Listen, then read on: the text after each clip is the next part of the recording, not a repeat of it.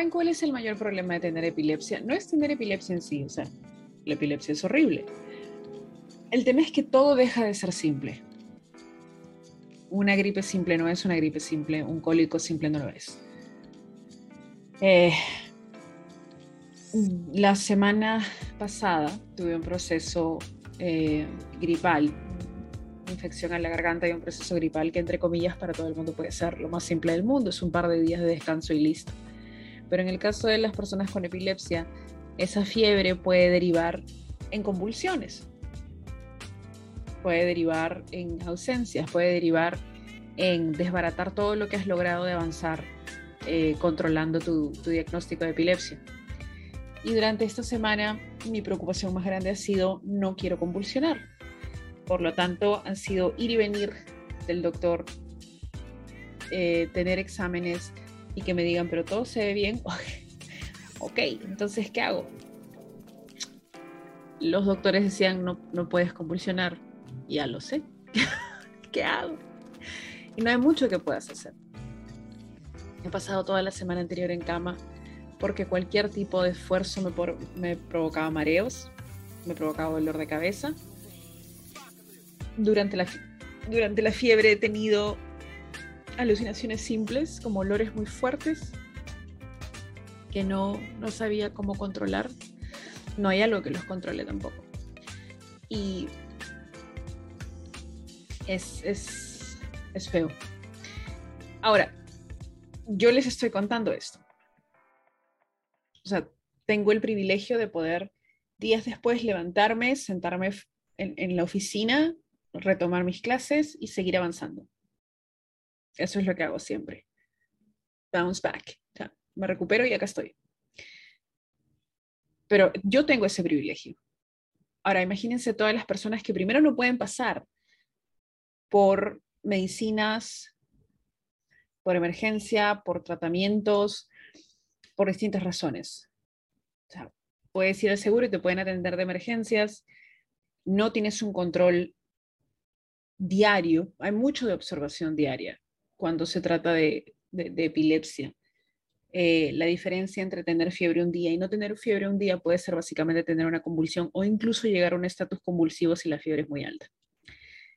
Todo tipo de malestar va a ser incrementado. No es simplemente una gripecita y listo, no es una gripe de una persona que tiene con epilepsia.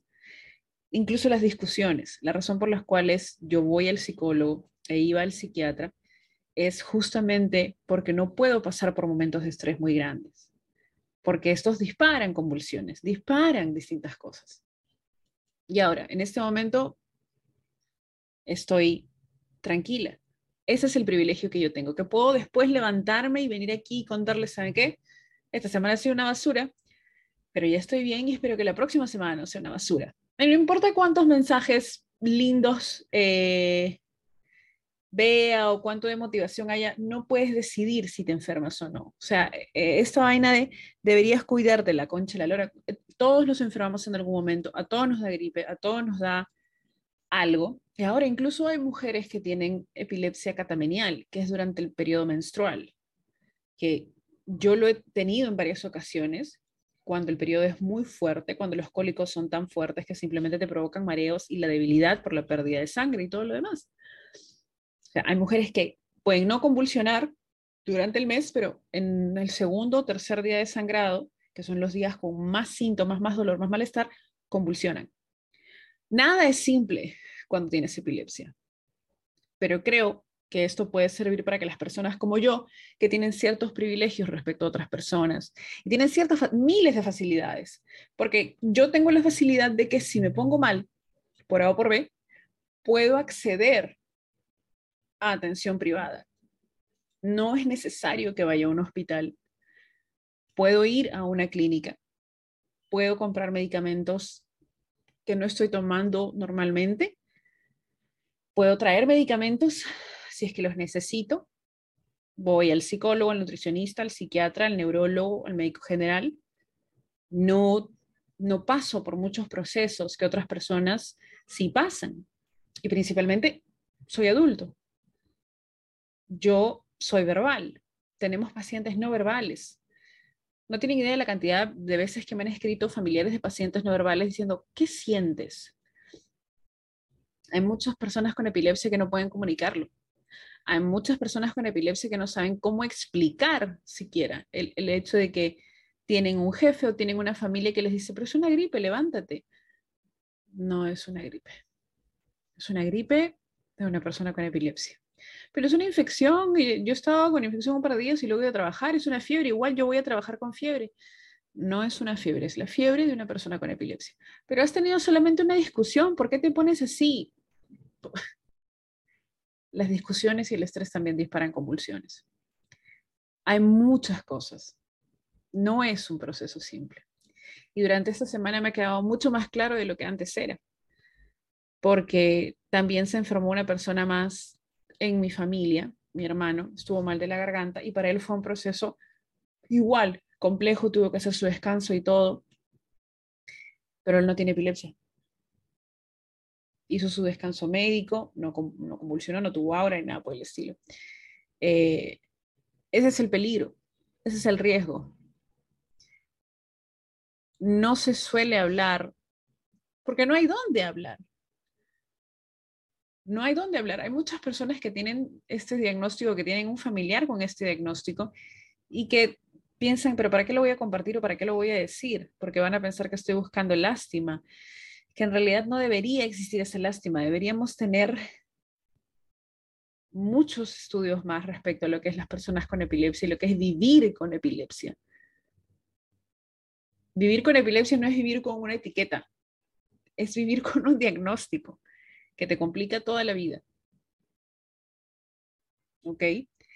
Entonces, no es solamente, bueno, tiene epilepsia y punto, no. Acarrea un montón de cosas más. Quería dejar eso en claro. Si conocen a alguien que tiene epilepsia, no es, uy, es una convulsión de 20 segundos y no pasa nada, no. No es así. Es mucho más complejo, es mucho más difícil. Y aún así tus convulsiones estén entre comillas, controladas como las mías, porque no he convulsionado, es difícil. Y una de las partes más difíciles es tratar de explicarle a otras personas. Y más cuando son personas que consideran que estás exagerando o es complicado. No te gastes explicándole a esas personas. ¿ah? Si una persona te dice, no, pero no es para tanto, ah, ya, listo, y no le vuelves a mencionar del tema. Esta semana ha sido bien complicada para mí porque me he sentido muy débil, extremadamente débil. Y normalmente cuando me enfermo, sé que voy a tener complicaciones con mi epilepsia, pero el tema de la debilidad, o sea, antes cuando me enfermé de COVID, la preocupación más grande era que no convulsionara. estaba en cama, sin moverme, cuidado de médicos, venía una enfermera, pero lo más complicado era el tema de que si la fiebre subía, iba a convulsionar. Y si convulsionaba, me encontraba muy débil, podía entrar en estatus convulsivo. Y eso es algo que no quieren. Solamente he hecho estatus convulsivo una vez en mi vida, nada más. Em, así que si estás pasando por un proceso similar de, de epilepsia, con alguna otra enfermedad.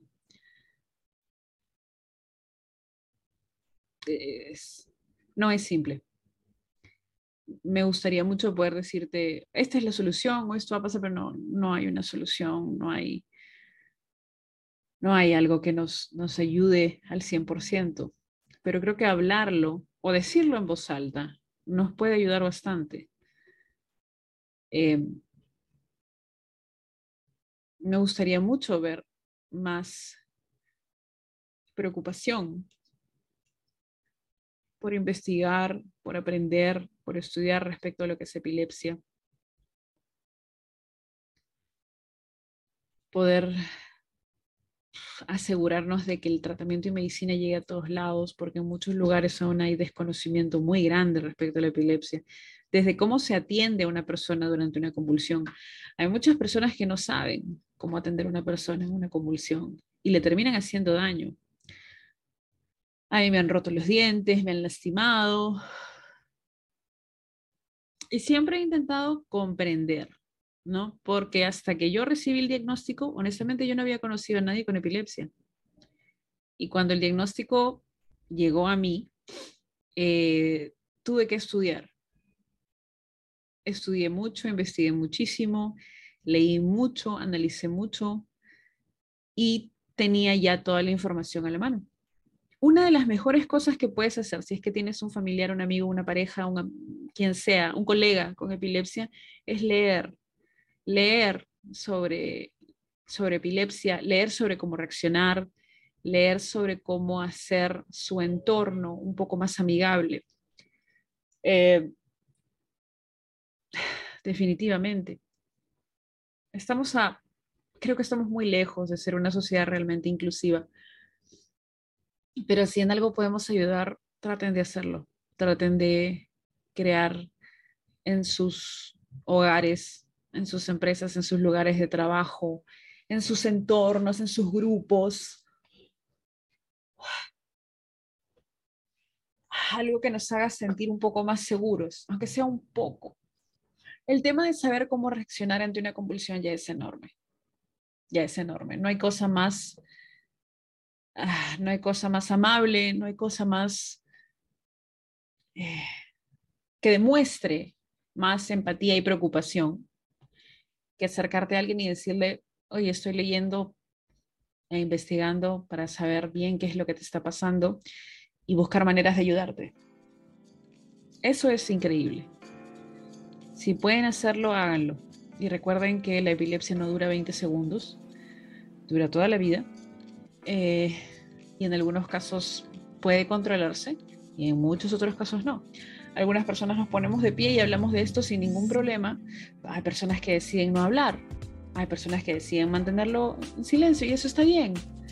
Hay personas que no pueden hablar hay familias enteras que tienen que cambiar su dinámica para poder apoyar a la persona que tiene el diagnóstico.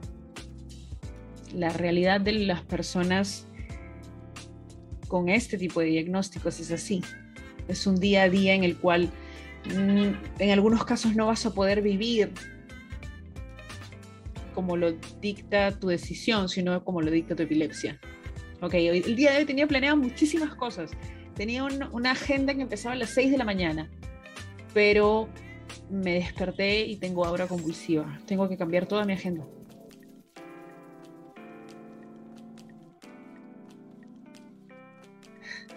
Creen espacios en los cuales las personas que tienen distintos diagnósticos puedan moverse más fácil o con más seguridad, Estamos muy lejos de ser una sociedad realmente inclusiva. Estamos muy lejos de ser un país inclusivo.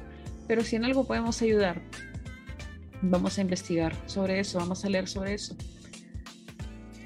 Nada es simple. Mucho menos cuando tienes un diagnóstico crónico que complica todo. Que tengan una buena semana.